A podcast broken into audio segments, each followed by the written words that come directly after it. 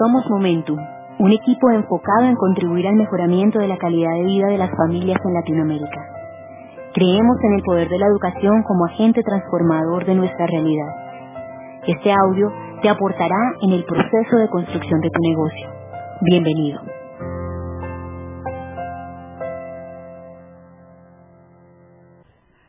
A esta pareja increíble de, de Colombia, que son diamantes ejecutivos, Lorena, Lorena y Andrés, y Andrés Lara. Lara. ¡Qué bueno! Ah, mira esa bandera tan linda, esa me la voy a llevar. No se imaginan la, la alegría de uno de ver la bandera de su país en el exterior. Eso hay que vivirlo. Eh, antes de comenzar esta segunda parte, yo quiero darle las gracias a, seis personas que nos han ayudado mucho en esta estadía aquí en, en Madrid.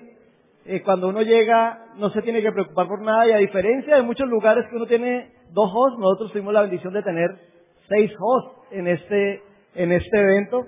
Eh, muchas gracias a Walter y Fabiola, a Chema y Laura, y a Enrique y a María. Un aplauso para ellos que fueron nuestros, nuestros hosts en este evento.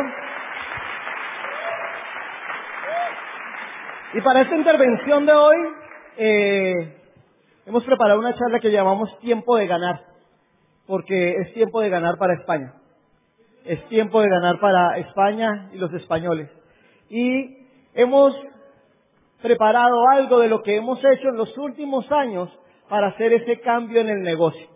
Y para esta primera parte quiero dejarlos, ustedes ya la escucharon ayer, cuando yo la conocí no hablaba nada y ahora es un espectáculo hablando.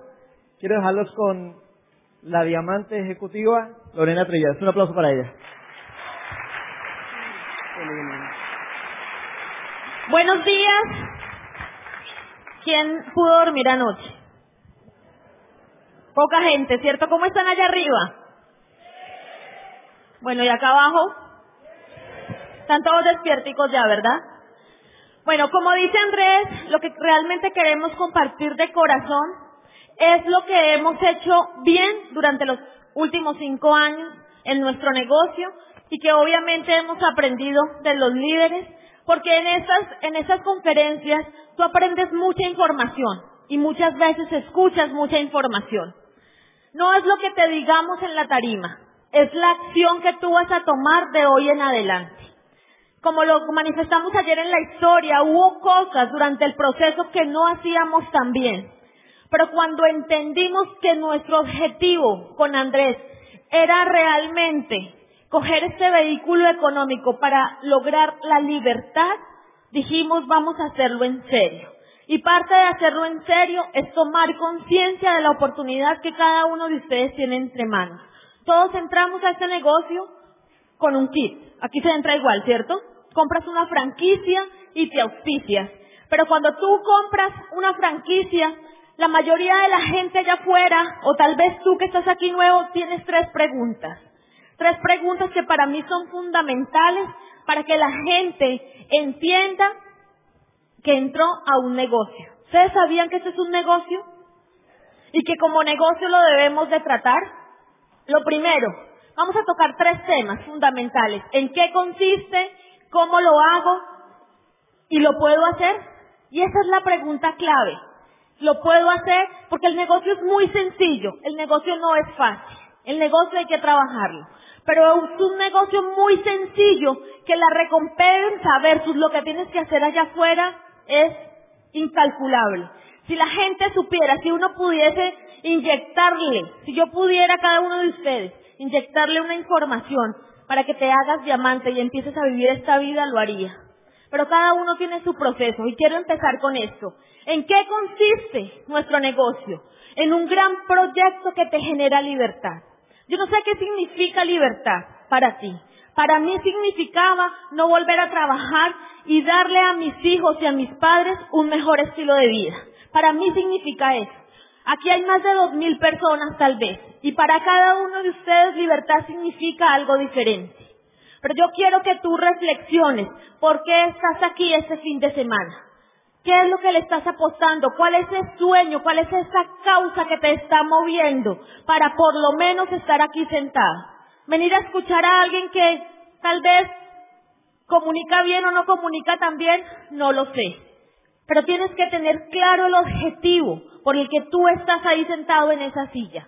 Y para nosotros es libertad. Vieron ahorita uno de los fundamentos de Angway en ese video. Y es la libertad. ¿Ok? Lo segundo, ¿en qué consiste? Estamos dentro de la industria del network marketing. Ayer Camilo hizo una explicación donde te da la certeza que estás en lo correcto.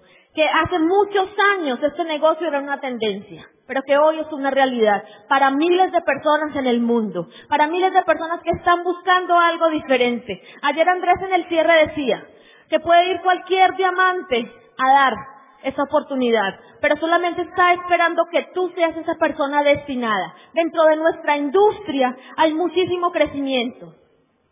Y nosotros tenemos que entender que nuestro negocio es el negocio de rompimiento. Existen cuatro sistemas allá afuera. El uninivel lo conocen, que es la venta por catálogo. Y yo quiero hacerte claridad en esto, porque muchas veces la gente allá afuera, por falta de conocimiento, te tilda que estás en un negocio así, o que estás en un sistema binario, o que por el contrario estás en un, en un sistema matriz. Nuestro sistema se llama rompimiento, familia. Nos pagan en Angway por cumplir metas y por calificar las diferentes líneas. Al principio, entre más volumen tú hagas, más te pagan. Pero luego, cuando empiezas una etapa de ponerte metas más grandes, entre más gente tú ayudes a llegar a los niveles más grandes del cheque. Y eso tú tienes que tenerlo claro. Nuestro sistema está patentado. Nada allá afuera se puede comparar con Angway. Y cuando tú tienes certeza de eso, tú empiezas a apasionarte por este negocio. Tal vez no haces el negocio con la fuerza suficiente porque no está transmitiendo a la gente pasión. Y yo te hablo de pasión un poco porque yo he visto gente en mi país que no entiende muy bien el plan de mercadeo, pero se apasiona porque entiende que este es el vehículo que lo va a llevar a la libertad. Pregúntale cómo llega a tal nivel y no sabe, pero son diamantes. Ya han aprendido, pero desde el principio empezaron a sentir pasión por lo que hacen. Y yo te invito a que te empieces a apasionar por ese negocio. Que te apasiones porque ese negocio va a hacer que las cosas que tú estás soñando y que tienes ahí guardadas empiecen a ser realidad. Tú tienes que entender que tú para hacer este negocio, tú tienes que entender que ya no estamos en la era de la información, que ya pasamos a una segunda era y es la era de la influencia. La gente en el mundo está ansiosa por encontrar un líder a quien seguir. En todo el mundo. Y tú en este negocio tienes la posibilidad de volverte una persona influyente. Andrés y yo no éramos personas de influencia. No influíamos ni a nosotros mismos. Pero entendimos que con el programa educativo, que cada vez que nos escuchábamos un audio, que cada vez que asistíamos a un seminario, que cada vez que entrábamos a una convención, salíamos con más información y con más convicción de lo que estábamos haciendo. Y sabes qué? Entendimos que en la área de influencia teníamos que volvernos influyentes. Y como no nos no manejábamos eso, entendimos que dentro de la industria, dentro de Angway, te vuelves influyente cuando empiezas a calificar. Cuando tú eres el ejemplo, cuando tú te pones una meta y tú calificas a plata, oro, platino y los diferentes niveles, entre más nivel tengas, más influencia vas a tener sobre la gente, porque eres un líder que sabe para dónde va. Por eso para nosotros es tan importante que la gente sepa que esto es un negocio y que se corre meta a meta, mes tras mes tras mes. Se me fue esto. Tú tienes que entender que como negocio eso es un proyecto. Y la gente muchas veces, yo no sé si pasa acá en España, pero en Colombia la gente quiere entrar a un negocio que en el primer dos, tres, hasta seis meses le dé. Y si no le da, se baja. ¿Qué pasa igual? Pues claro, porque es cultural. En nuestro país es cultural. Nos enseñaron a los negocios donde casi todo es fácil. Pero resulta que en este negocio, y te lo dije ayer y te lo vuelvo a repetir hoy, hay que trabajar. Tal vez al principio no veas mucho dinero, pero si tú pones el esfuerzo necesario, el tiempo necesario, las cosas van a pasar. Y ahí dice, hay que provocar el resultado. ¿Cómo provocas tú el resultado? Entendiendo que como cualquier proyecto tú te pones unas metas a corto, mediano y largo plazo. Y yo siempre hago el caso con las obras de construcción. Cuando tú haces una obra de construcción, primero hay que un plano, ¿cierto? Te lo pintan en una maqueta y luego en unos dos, tres, cuatro años está todo ahí, ¿verdad? Es lo mismo este negocio. Los diamantes somos el, el edificio terminado. Cuando tú entras, compras el plan. Pero tú tienes que ponerle fecha a eso y entender qué vas a hacer ese 2014. 2015, perdón, ¿cierto? Sí, sí, estoy en el otro año. Pero ya se acabó el 2014. Y tal vez se ha pasado ya este tiempo y no estás corriendo ninguna meta. Pero si tú visualizas lo que puede hacer este negocio, si solo si te, te formas profesionalmente, te vuelves un profesional de esta industria, las cosas van a empezar a suceder. Y mi pregunta es, ¿cuál es el pin que quieres en este corto plazo? Y este corto plazo son esos ocho meses. Pero ¿cuál es el pin que tú quieres a mediano plazo? ¿Qué estás haciendo para que ese mediano plazo se haga una realidad? ¿Y cómo estás proyectando tu negocio a cinco o diez años? Y yo te cuento esto porque durante mucho tiempo con Andrés no proyectábamos lo que queríamos. Y cuando yo trabajaba en la universidad, yo me acuerdo que siempre hacíamos proyecciones a cinco y diez años. Pero también entendí que eso es un negocio y yo debería haber tomado ese negocio desde el principio profesionalmente. Y yo te invito a que desde hoy empieces a hacer esto como tu proyecto de vida. Como tu proyecto de vida donde vas a empezar a darle un vuelco diferente. ¿Qué empezamos a hacer Andrés y yo? Cinco años donde no pasaban nada en nuestro negocio. Pero como les dije, después de ese viaje que fue la conexión emocional a Michigan, entendimos que teníamos que empezar a generar momentum. ¿Y qué es momentum? Momentum matemáticamente es masa por velocidad. ¿Y qué es eso en el negocio, Lorena? Pues es muy fácil. Ustedes han visto, pues obvio porque aquí hay nieve, una, una bola de nieve, ¿verdad? ¿Qué pasa si esa bola de nieve yo le doy mucha fuerza, mucha fuerza, mucha fuerza? Hay una avalancha, ¿verdad? Lo mismo pasa en el negocio. ¿Quieres generar un momentum? ¿Quieres que ya no sean dos mil personas, sino seis mil, ocho mil, diez mil? Empieza a generar momentum en tu grupo. ¿Y qué es eso? Es que tú salgas a dar un plan, tras otro plan, tras otro plan, tras otro plan. ¿Qué pasa? ¿Qué hacíamos antes? Dábamos un plan, el plan de la semana, el plan del mes. Y así no nos funciona el negocio. El negocio funciona cuando tú empiezas a coger dinámica en el negocio. Cuando tú coges una persona y esa persona tú sabes la escuchas porque va a ser el negocio. Porque un error que cometíamos mucho era que no escuchábamos a la gente. Y yo quiero decirte algo, de algo que yo he aprendido en este negocio es a escuchar la necesidad del otro. No todos entramos por la misma razón, pero si tenemos la habilidad de escuchar al otro, nos va a quedar más fácil identificar el por qué lo podemos conectar al negocio. Y empezamos a darle a la gente las herramientas que hacen que lo que yo diga tal vez no lo conecte, pero que si yo sé que es una, una persona que está en el área de la medicina, sé que decidí pasarle para que emocionalmente se conecte, para que se vea identificado. Hay variedad de sistemas. Identifica qué necesita cada persona y eso empezamos a hacer. Nos íbamos equipados de material, de libros, de CDs. Se lo dejamos a las personas, pero ¿sabes qué hacemos ahí? cuando la persona está interesada en este proyecto, no solo le damos el plan, simplemente sabíamos que cada persona que contactamos es una persona que nos puede traer a cientos de personas. ¿Y sabes qué hacemos inmediatamente? Le sacamos una lista. Y eso no lo hacíamos antes. Antes le dábamos el plan, la gente quedaba entusiasmada y a los ocho días tal, vez ni nos contestaba. Pero ahora inmediatamente lo que hacemos es sacar la lista a la gente. Y sí que nos ha funcionado eso.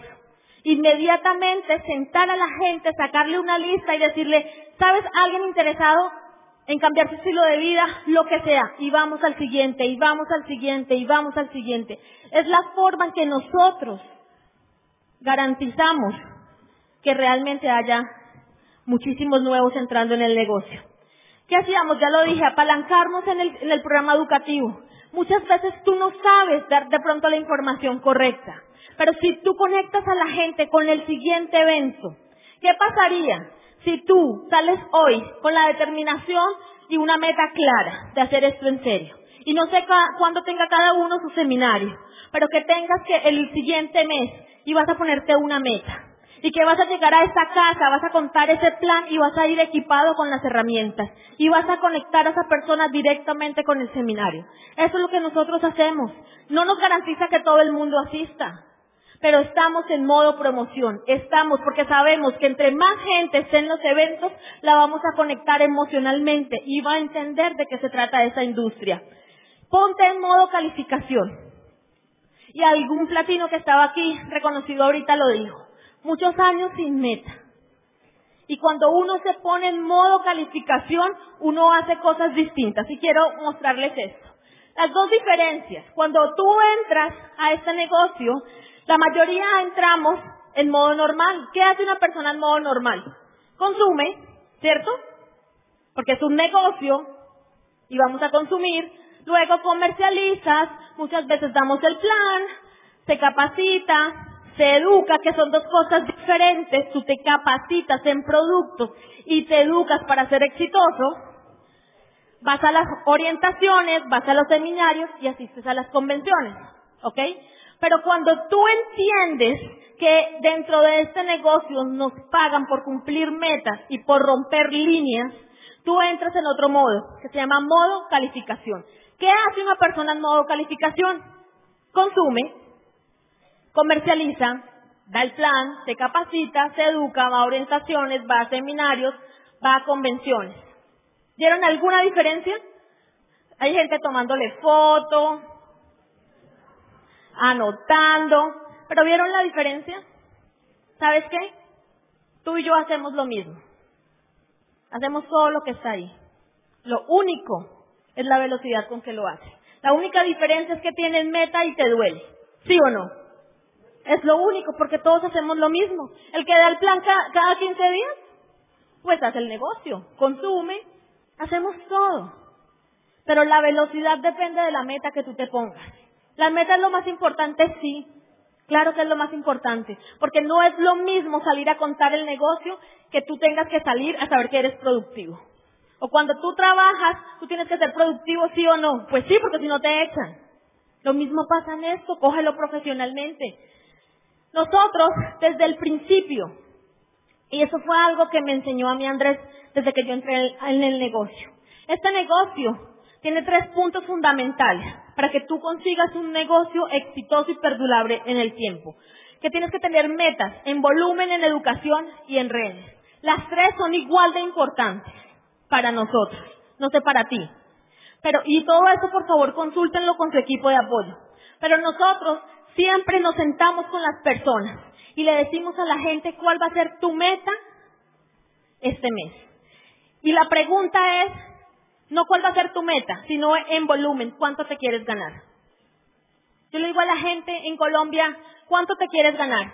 La gente me dice 300 euros y yo le doy el plan para 300 euros. ¿Te quieres ganar mil? Te doy el plan para mil. ¿Te quieres ganar tanto? Te doy el plan para mil. Y empiezo en las metas a enseñarle a la gente que este negocio se corre por metas que dependen de mí, pero que también van a depender del grupo que empecemos a generar.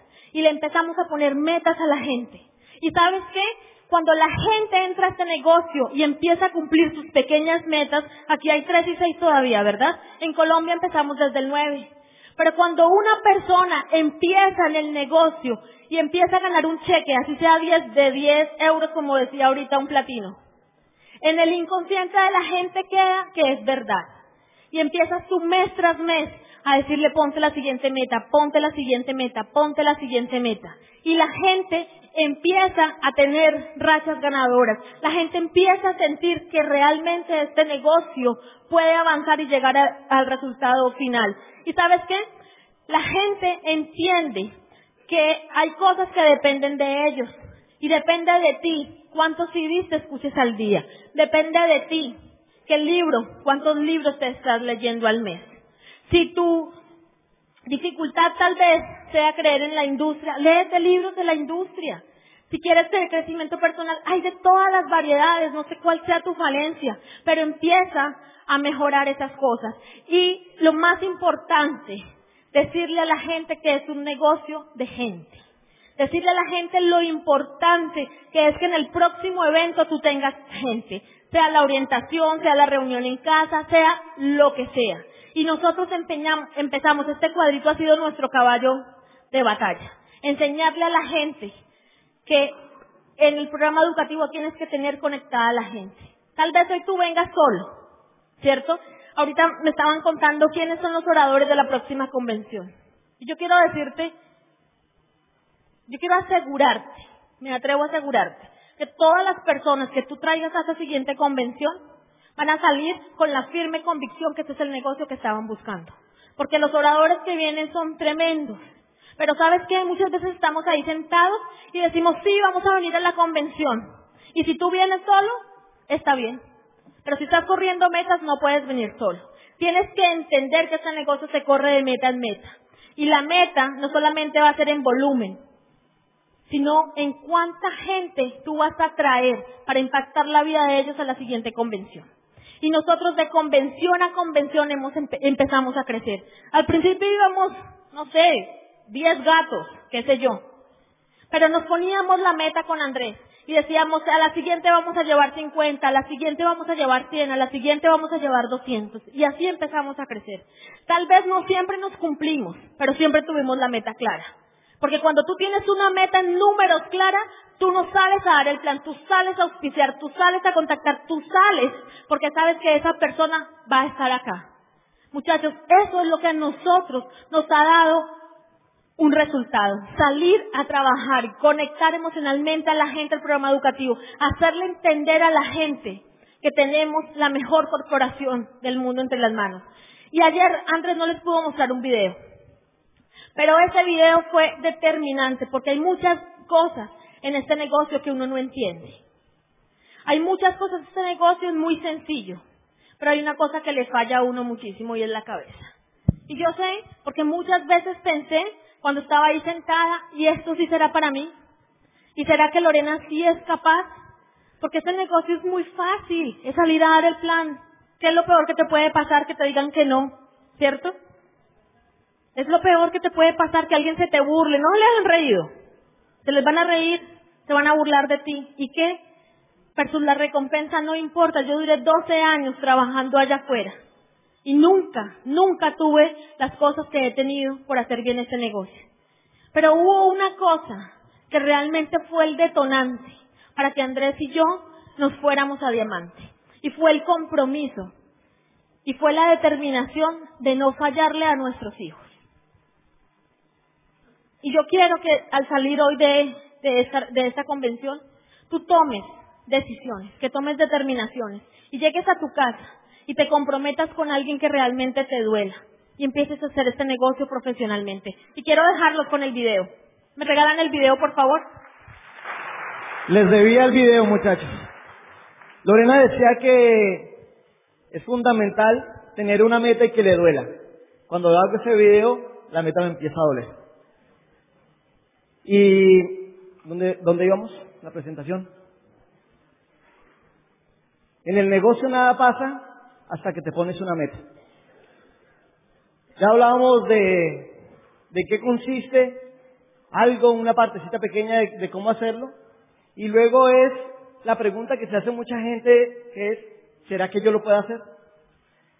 Cuando yo comienzo a hacer el negocio, mi hermano Mauricio era esmeralda con resultados, calificación diamante, Carlos Eduardo era esmeralda y Alejo y era mi amigo, era diamante. ¿Ok? Yo empecé a pensar, ¿será que yo lo puedo hacer? Y ahora que somos diamantes empezamos a pensar, ¿por qué algunas personas se quedan paralizadas para hacer el negocio? Y lo que nosotros hemos encontrado es que todo está en la mente. No sé si los diamantes coincidan conmigo, pero muchas de las cosas para este negocio están en la mente. en nuestro sistema de creencias, en el subconsciente. La creencia frente a nuestro modelo de negocios, ¿será que ese modelo de negocios sí está correcto? La creencia frente a nosotros mismos y la creencia frente a los otros. Cuando nosotros trabajamos en esas tres creencias, todo empieza a cambiar. A veces tenemos sistemas limitantes, algo que nos deja a nosotros paralizados. Y entendemos que lo que creemos define lo que pensamos. Lo que pensamos define cómo actuamos. Y cómo actuamos define nuestros resultados. O sea, que lo que creemos define nuestros resultados. Viejas creencias que teníamos en el pasado, en la era industrial. El éxito era la acumulación de dinero. Antes se creía eso. Y veíamos personas que veíamos con mucho dinero y no analizamos cómo era su estilo de vida. En la era actual, éxito son cosas diferentes. Sí es la acumulación de dinero, pero también es tener salud. Uno ve a Ángel, uno ve a Miguel y los ve con una salud espectacular. Son exitosos, tienen tiempo para cuidarse, tienen tiempo para la familia, tienen tiempo para viajar y están trascendiendo en otros. Otras actividades allá afuera de pronto pueden dar dinero, pero no son tan completas como esta. No dan tantas cosas como las que da este negocio.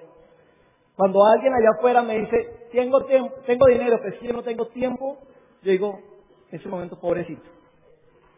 No tiene calidad de vida, no es exitoso.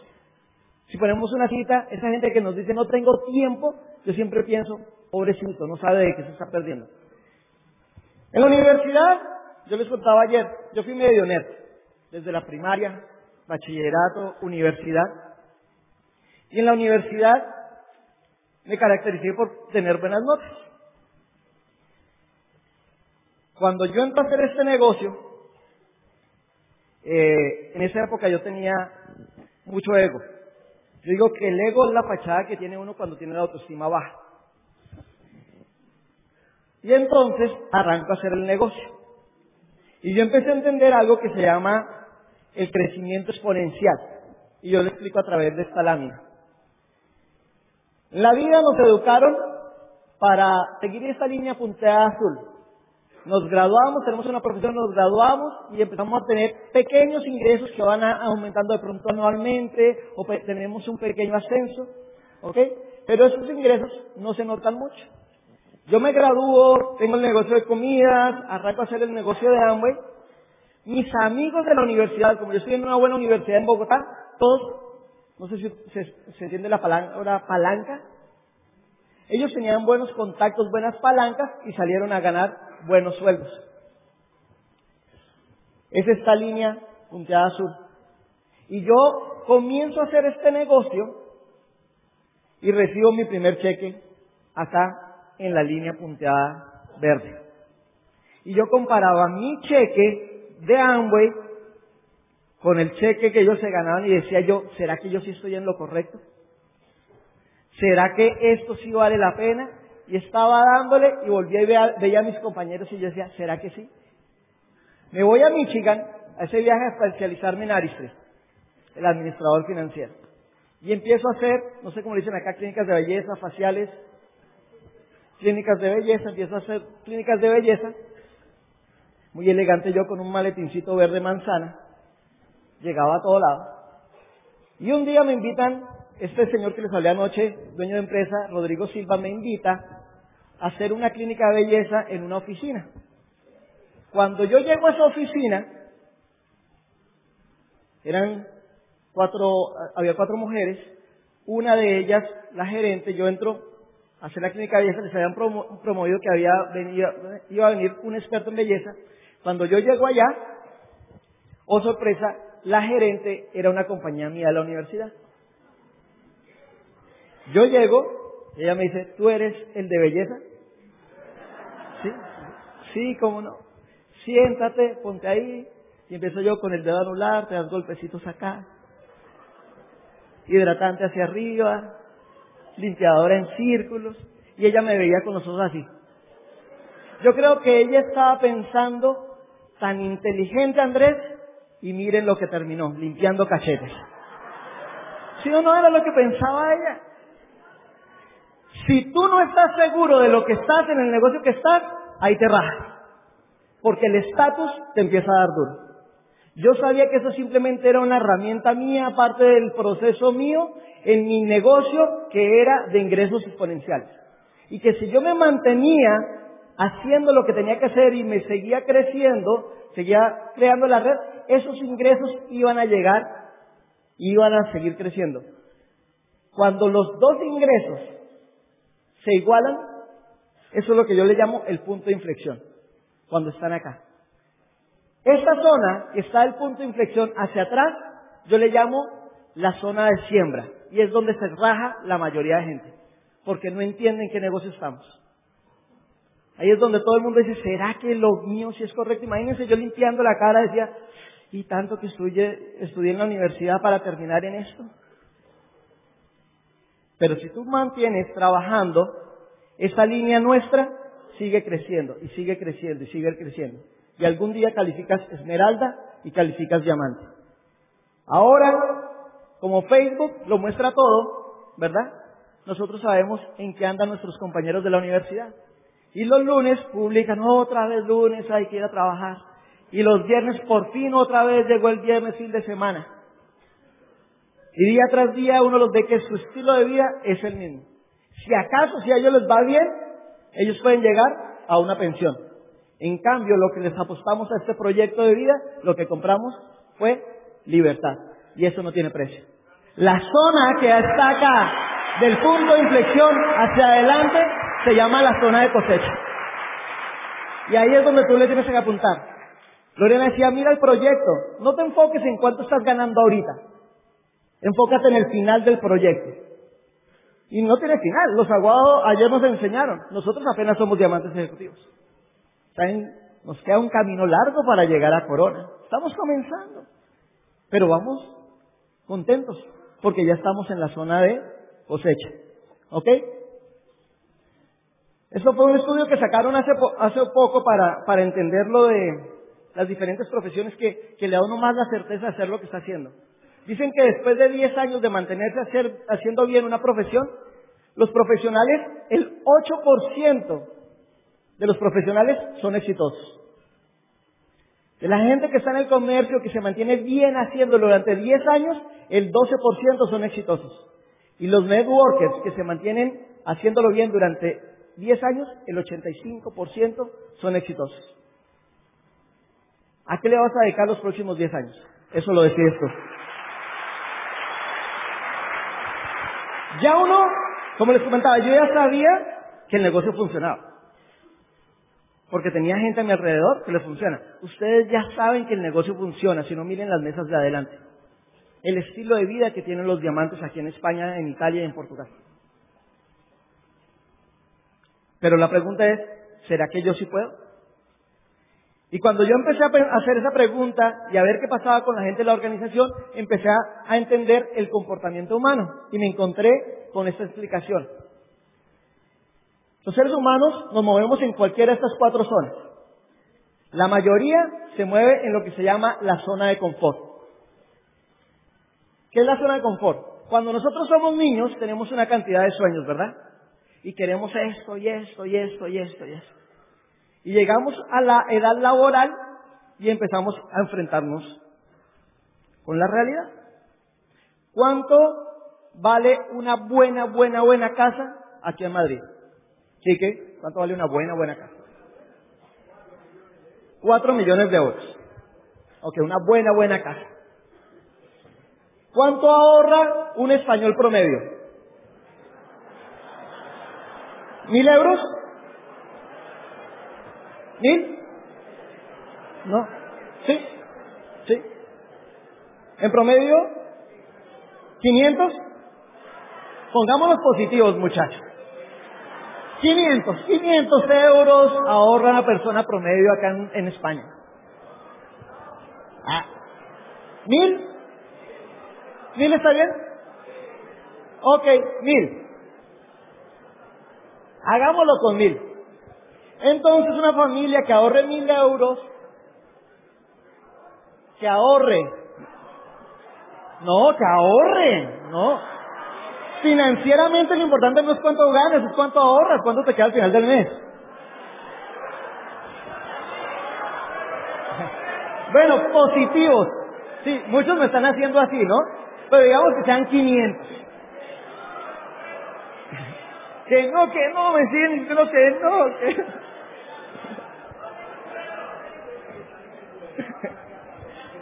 Bueno, bajemos la casa a 2 millones. Y que ahorre 500. Si vivimos 2 millones en 500, nos da 4 mil meses. Cuatro mil meses dividido en 12 meses que tiene el año, nos dan 300 y pico de años.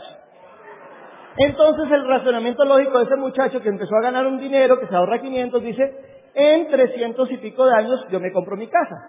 Si no viajo, si no compro buenos autos, ah, si no como, entonces no me compro buena ropa, entonces lo que hace es, ya no casa dos millones, un departamentico pequeñito. Y, y se empieza a asociar con gente que sus sueños sean parecidos. Porque si se empieza a asociar, si empieza a ver los otros, le duele.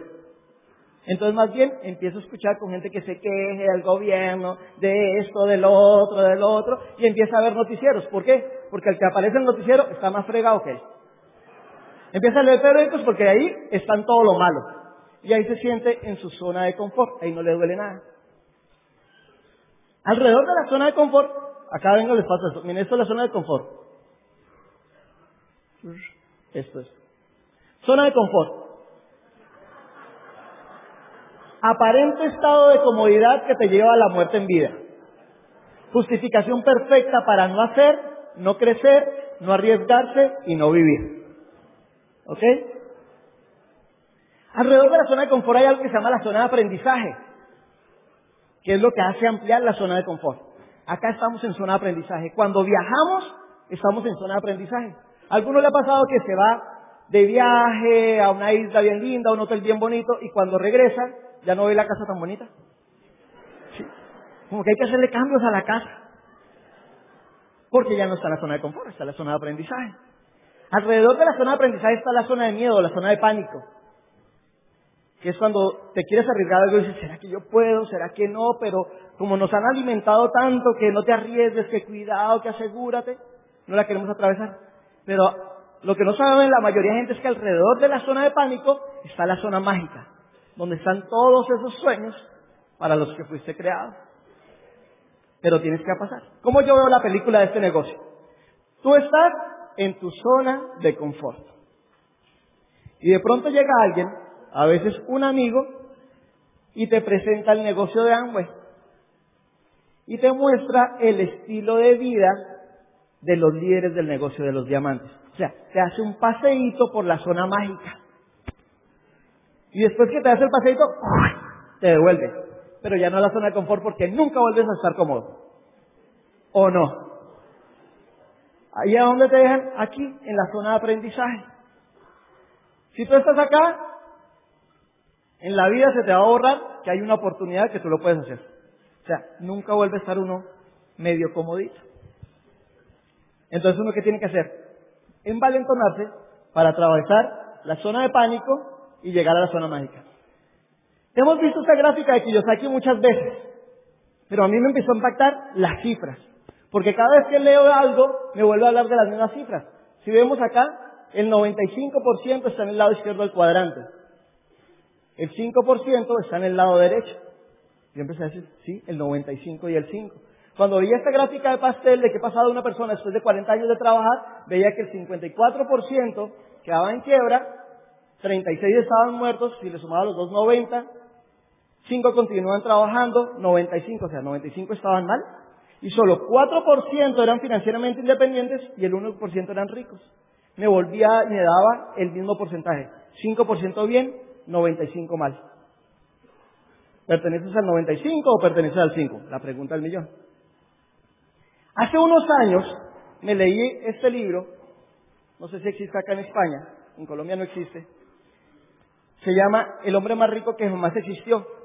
Y lo escribe una persona que no era muy exitoso, había tenido, era profesional, había tenido muchos empleos, siempre lo echaban de todos los empleos, Y cansado de eso, toma una decisión sabia. Va y le pregunta a una persona exitosa, el más exitoso que él conocía, qué hacer para liberarse de sus jefes y alguna vez ser rico. Y él le dice, lo único que yo puedo recomendarte es que leas al hombre más rico que jamás existió, y esto no tiene que ver nada con religión. Pero él le dijo, el hombre más rico de toda la historia se llamó el rey Salomón. Y él escribió un libro que se llama Proverbios y empezó a hablarle de tal, y él empezó a aplicar eso. Cuando escribe, Stephen Scott, que escribe el libro, se está ganando 600 mil dólares mensuales, más de 7 millones de dólares al año. Y él empieza a decir lo que él descubrió al leer a Salomón. Y lo que más me impactó fue que dice que para ser exitoso hay que ser diligente. Y que solo el 5% máximo de la gente es diligente. Y ahí fue la primera vez que yo escuché algo que, que me dolió cuando lo escuché, pero que me empezó a hacer tambalear. Lo opuesto a la diligencia se llama naturaleza humana. Y yo, ¿cómo así? Y entonces empecé a moverme y después lo he venido entendiendo. Lo que tú decías, muchos son cómodos. La naturaleza es acomodarse, pereza. Y si yo quiero tener éxito, me tengo que volver diligente. ¿Qué es ser diligente? Hacer las cosas correctas correctamente. ¿Acá hay algún empleado que sea buen empleado? Levante la mano. ¿Sí? Háganse la pregunta, ¿van a ser ricos en ese empleo? ¿Por qué? Porque están solo haciendo una de las dos variables. Haciendo correctamente, pero la actividad incorrecta. Pero hay también empresarios que encuentran acá que el negocio es la actividad correcta, pero no hacen la segunda variable, no la hacen correctamente. Para ser diligente hay que hacerlo correcto, correctamente. ¿Ok? ¿Cuál es la creencia que nos limita? La más grande, esta, las que nos perjudican. Es que es normal vivir como yo vivo. Es más, así debe ser. Así está la mayoría. Eso piensa el 95% de las personas. Y ahí es donde nos empezamos a limitar. Cuando la gente se compara, por ejemplo, yo tengo amigos del equipo de fútbol con el que yo jugaba, donde muchos de ellos todavía siguen haciendo los paseitos que hacíamos en esa época. Y es que dicen, Andrés y Germán son los raros. Y ellos están conformes con su pequeño estilo de vida que tienen. Cuando llegamos a esa comunidad de Ciudad Bolívar, donde, donde empezamos a crecer fuerte, me causaba curiosidad que había gente que no tenía a veces ni para la comida del día siguiente. Y le decíamos, pero hay que vender productos. Y dice, ay, vender es que a mí no me gusta vender. Pero tienes que ir a una junta, una, una orientación empresarial. Ay, es que a mí no me gustan las reuniones. ¿Lo necesitaban? Sí. Pero estaban acostumbrados a quedarse en su zona de de confort, aunque no era muy confortable. Este es mi hermano Mauricio, yo se lo mostraba. Y ese era yo. Cuando yo vi la transformación de mi hermano Mauricio, yo dije, si este pudo, este también puede.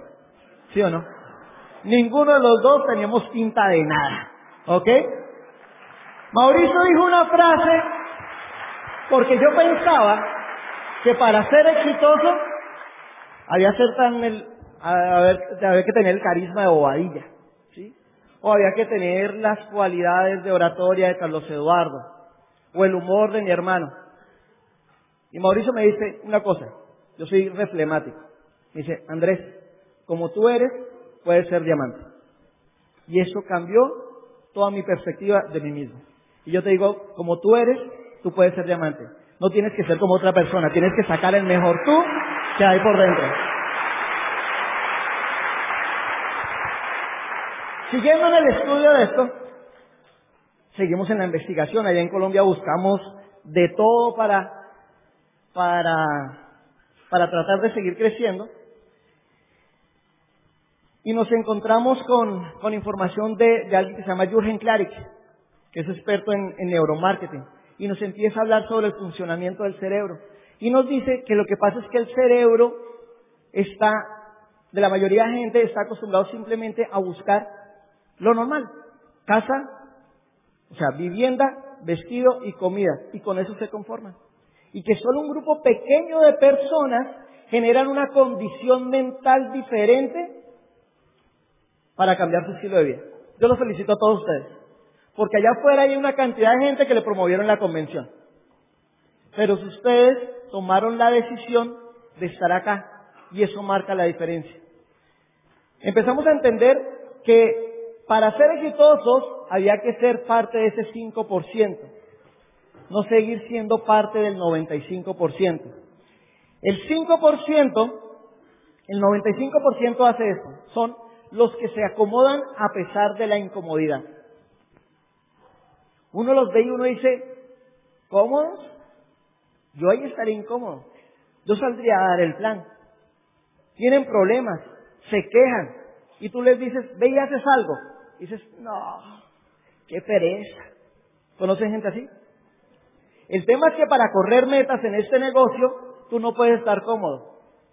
Porque lo más cómodo es estar en el negocio y, por ejemplo, decir, es que yo voy a las orientaciones empresariales toda la semana. Eso es fácil, no hay que hacer mucho. Cómodo es estar escuchando los audios. Eso es cómodo. Consumir los productos. Para tener éxito en este negocio, toca pasar al 5%, que es los que se incomodan. ¿Qué es más incómodo? promover, exponerse ante la gente cuando están dando el plan. Pasar a ser ese grupo de gente a los, los que se incomodan a pesar de la comodidad. O sea, tomar ejemplo de todos ellos. Ángel y Maite eran coronas, ¿verdad? Y vivían muy bien como coronas. ¿Desde hace cuántos años viven bien? Años. Podrían estar en su casa durmiendo pero siguen viniendo acá, siguen en la, en la lucha, ¿por qué? Porque ya generaron una condición mental que es lo que separa a los exitosos de los no exitosos. Que a pesar cómodos, ellos se incomodan a pesar de esa comodidad. Y así son todos los diamantes. Aquí vienen diamantes de Italia. ¿Qué necesidad tienen de estar acá en Madrid? Simplemente es una forma de pensar. Cuando uno toma conciencia que es programar el cerebro para incomodarse a pesar de la comodidad, empieza a entrar uno en la ruta del éxito. Y de eso se trata el negocio. Por eso cada vez que nosotros venimos a eventos como este, cada vez que vamos a seminarios, como decía Lorena, cuando vengan a la convención que va a venir Vladis, Sergio, eh, Carlos Eduardo, ustedes se van a dar cuenta que era gente que también ya estaba desde hace años bien. Pero cada vez que ustedes van metiendo esa información, van a empezar a cambiar sus creencias. No solo creencia en lo que es este negocio, sino la creencia en sí mismo. Yo les decía que yo me ocultaba a través del ego. Porque cuando yo me miraba en el espejo, yo decía, a mí me, yo escuchaba audios que decían, mírate al espejo y di que, di que eres diamante. Yo me miraba al espejo y decía, yo soy diamante. Y el del espejo se me reía. ¿Alguno se le ha reído el del espejo? Sí, a todos nos pasa. Pero a medida que vamos cambiando eso, empezamos a obtener resultados diferentes.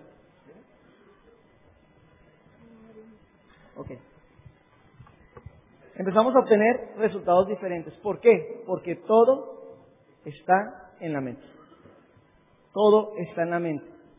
Todo este proceso que llevamos nosotros de principio es para cambiar lo que nosotros creemos en nuestro subconsciente.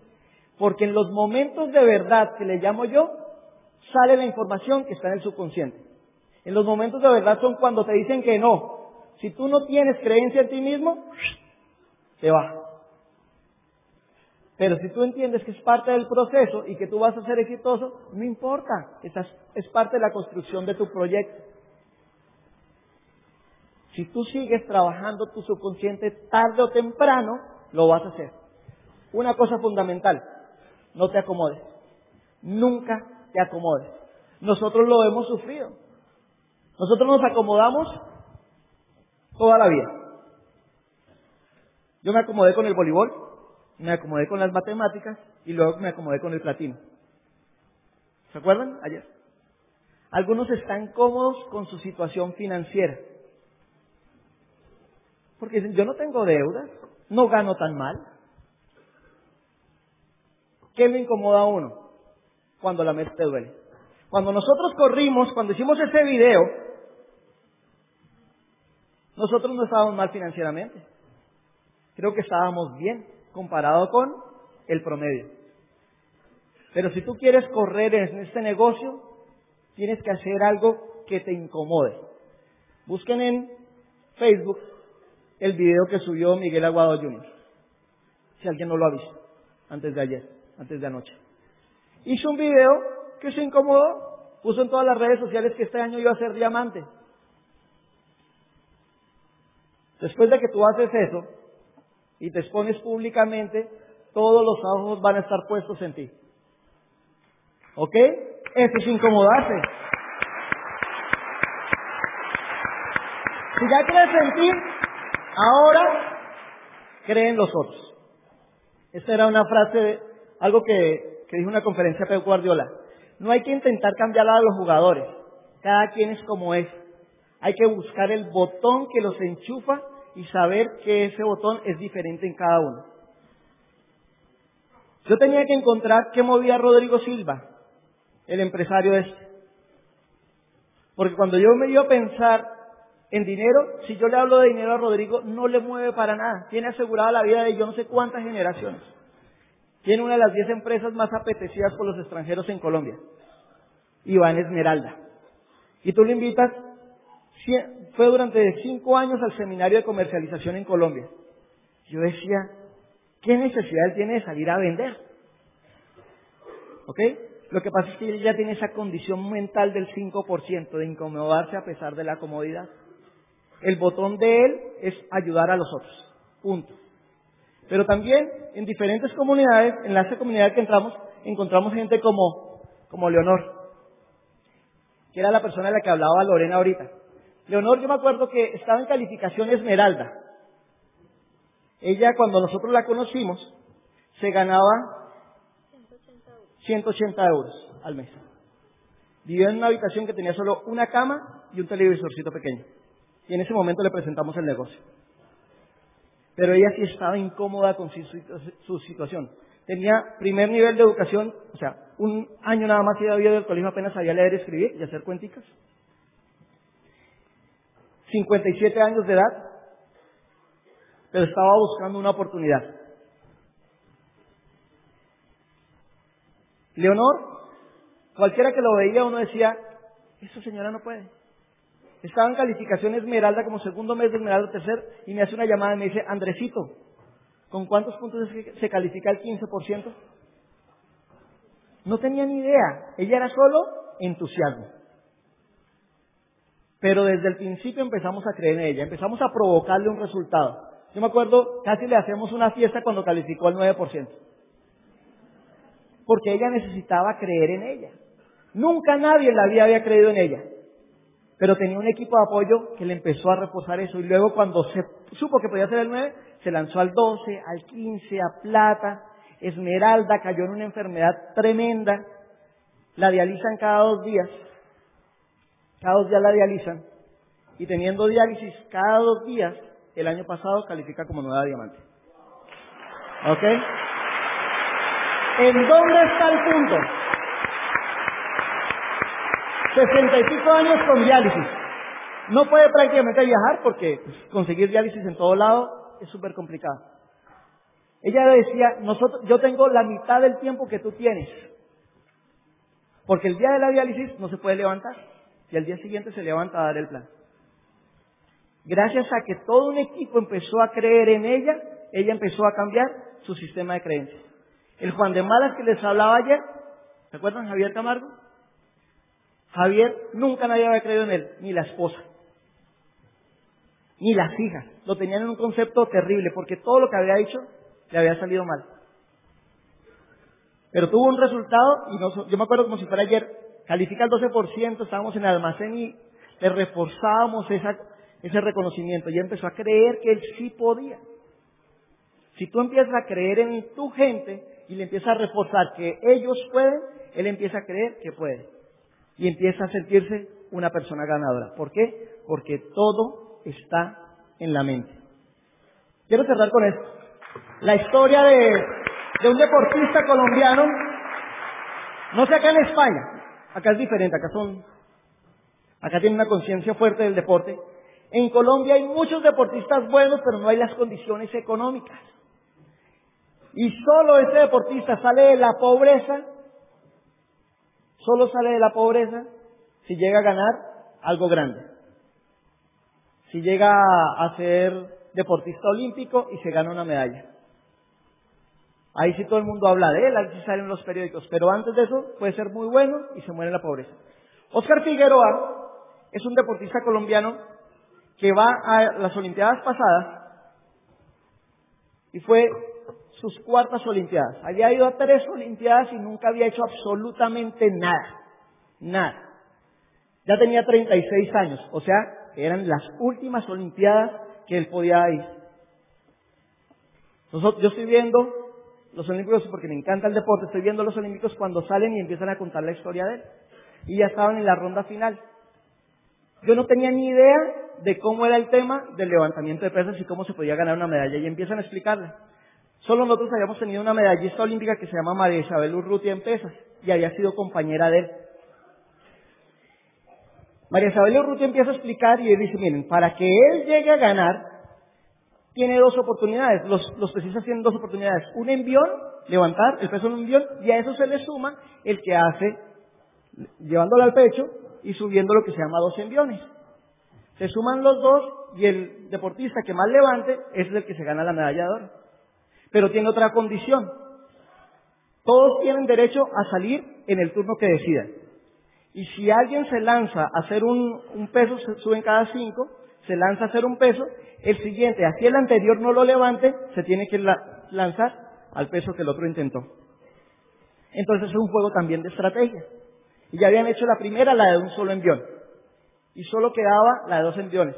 En las tres Olimpiadas pasadas, él le había dicho a sus entrenadores, les había dicho, déjenme salir de último. Y lo que me ponga el último, el penúltimo, yo levanto lo otro. Y los entrenadores no creían en él. Y él decía, no, salga en este momento. Y él salía, levantaba, hacía bien su levantamiento, y luego pasaban los otros, levantaban más, y se quedaba sin medalla. Año tras año. Pero esto eran sus últimos olímpicos, y él dijo a los nuevos entrenadores, déjenme y yo salgo último, no importa lo que suceda. Oscar Figueroa son tres oportunidades las que tienen. Si le sale bombillo rojo, perdió. Si le sale bombillo verde, que es cuando deja los dos pies fijos en el piso, el, levantamiento es bueno. Oscar Figueroa sale a hacer su primer levantamiento y empieza la narradora por televisión a decir, vamos negrito, vamos negrito, tú puedes negrito. Nosotros le decimos de corazón, de cariño así, vamos negrito, tú puedes, tú puedes. Y él llega con firmeza, levanta, pone las manos en la barra, la manda al pecho y dice, vas bien, vas bien, es solo un levantamiento más, un levantamiento más. El anterior había sido un chino que por dañarle la medalla a Oscar, intentó un peso que decía, este sí no la levanta. Iba a levantar 165 kilos, el peso que jamás nadie había levantado en la historia en esa categoría. Y Oscar llega, la manda al pecho, la sube y en ese momento le empiezan a flacar las piernas y los brazos. Y él empieza a hacer así y todo, yo creo que todo Colombia gritaba, ¡ay, vamos, vamos, vamos! Porque lo único que, tenía que hacer era dejar los pies firmes y vamos, vamos, la narradora decía, vamos, Oscar, vamos, tú puedes, quédate quieto, quédate quieto. Duró así un buen rato cuando se le cayeron, se le cayó las, las pesas. Él tenía tres minutos para descansar para su segunda oportunidad. Tenía un banco atrás. Iba al banco y llega y dice, no, no, la levantó de una, no descansó. Cogió la barra de nuevo, la mandó al pecho, la subió y como sus brazos ya estaban tan cansados del primer intento, la tiró al piso. A Oscar Figueroa le quedaba la última oportunidad de su vida de que alguien supiera su nombre. La última oportunidad que hicieran un coliseo en Colombia con su nombre. La única oportunidad de pasar a la historia. Ese levantamiento. Él en ese momento se va para atrás para la silla, se pone encima una toalla y se empieza a concentrar. Yo quisiera saber, se le acercan los, los entrenadores y le dicen, quédate allá. Se tapa por la cabeza. Yo quisiera saber qué estaba pasando por la mente de Oscar en ese momento. Se cumple el tiempo, se quita la toalla y se levanta. Y la narradora llega y dice, tiene ojos de ganador. Lo va a hacer. En ese momento, Oscar manda la barra al pecho y la sube, esa es la escena, como si antes no hubiera levantado nada. Sencillo. Sale la luz verde y levanta el peso que jamás se ha levantado en la historia de su categoría. En ese momento, en ese momento, Oscar tira las pesas al piso y hace este gesto que quedó en la mente de todos los colombianos. Todo estaba en la mente. Todo estaba en la mente. Muchachos, diamante es posible. Todo está en la mente. Los esperamos en Colombia.